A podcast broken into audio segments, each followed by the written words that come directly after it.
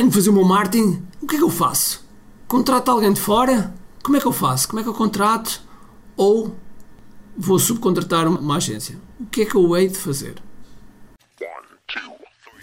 Todos os dias o empreendedor tem de efetuar três vendas: a venda a si mesmo, a venda à sua equipa e a venda ao cliente. Para que isto aconteça com a maior eficácia possível, precisamos de algo muito forte: marketing. Marketing é a única resposta possível para fazer crescer pequenas empresas que não têm o músculo financeiro para enfrentar os tubarões do mercado. Por isso, a pergunta é: como é que podemos fazer um marketing que seja poderoso e ao mesmo tempo não esvazie os nossos bolsos? O meu nome é Ricardo Teixeira, sou empreendedor há mais de duas décadas e um apaixonado por marketing. Todas as semanas procurei partilhar estratégias e táticas de marketing que procurem responder a esta pergunta.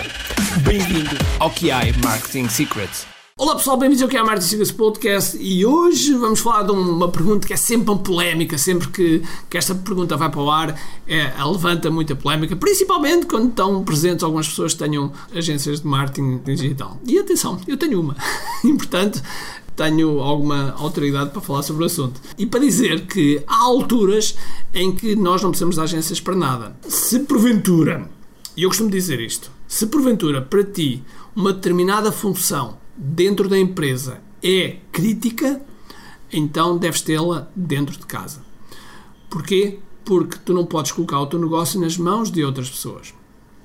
Esta é sempre a minha, a minha filosofia. Tu deves controlar. Por isso é que quando nós falamos em lista, é uma forma de controlar tráfego é uma forma que nós temos um controle sobre o tráfego quando temos lista. Quando estamos a fiar-nos só no Facebook, só no YouTube, só nas outras plataformas, estamos a fiar-nos naquilo que as outras plataformas fazem. E essas plataformas não têm a nossa lista. Temos lá subscritores, mas esses subscritores são da plataforma, não são nossos.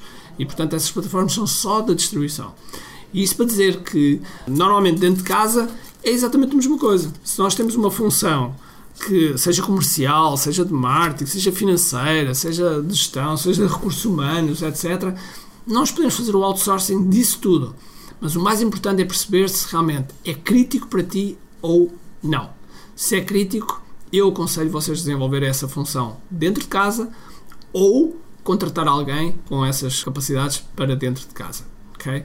Porque, eu costumo dizer isto a brincar, que é também não faz o outsourcing de sexo Não fazes o outsourcing de sexo. Se não fazes isso, é óbvio que não me deves fazer o outsourcing daquilo que é mais importante. E, mais uma vez, isto é um daqueles assuntos que levanta, levanta muito polémica.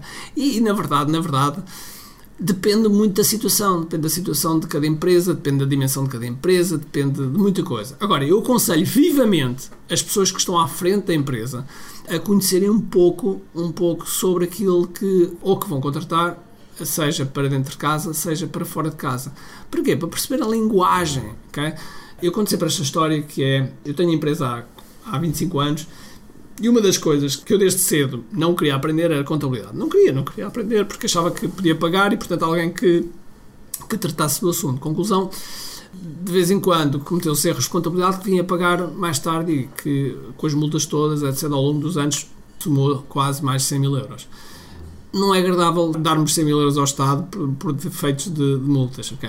Então eu aprendi a lição e o que é que eu fiz? Fui aprender contabilidade. Eu tinha que fazer isso? Não, não tinha que fazer isso. Mas eu quis aprender, eu quis aprender. E o que é que aconteceu? Eu passei a falar a mesma linguagem, o contabilês, que o contabilista. E assim já pude perceber o que é que ele queria me comunicar, já pude perceber qual era a estratégia, já pude perceber as coisas de forma diferente. Eu conseguia fazer a contabilidade? Claro que não, nem esse é o objetivo, mas conseguia conseguia comunicar, conseguia ter uma forma de dar também a minha opinião e mais, quando havia alguma dúvida, pelo menos o contabilista tinha a hipótese de discutir comigo e percebermos quais eram os prós e os contras para tomarmos decisões, por exemplo, fiscais, que podem poupar muito dinheiro. E no marketing é a mesma coisa. A pessoa que está à frente, principalmente quando as empresas ainda estão a crescer, ainda estão ali nas 5, 10, 15, 20 pessoas, 30, 40, 50 pessoas, é muito importante que a pessoa que está à frente perceba um bocadinho de marketing, perceba quais são as estratégias, até porque marketing e inovação são os dois pilares essenciais de qualquer negócio.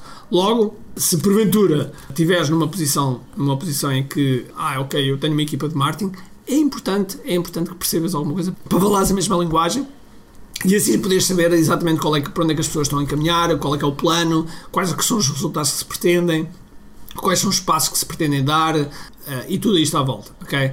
Portanto, eu sei que a pergunta é sempre polémica, se nos contratar fora ou não, e na verdade a resposta é depende, depende da tua situação, depende daquilo que tu queres, depende do teu objetivo, depende se a função é crítica ou não, e é todos esses parâmetros que deves olhar antes de tomares uma decisão.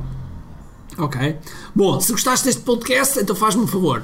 Tira um screenshot do ecrã, coloca aí nas tuas redes sociais, marca-me a mim e eu terei todo o gosto em ir lá ver o teu insight e é uma forma de podermos chegar a mais pessoas. Ok?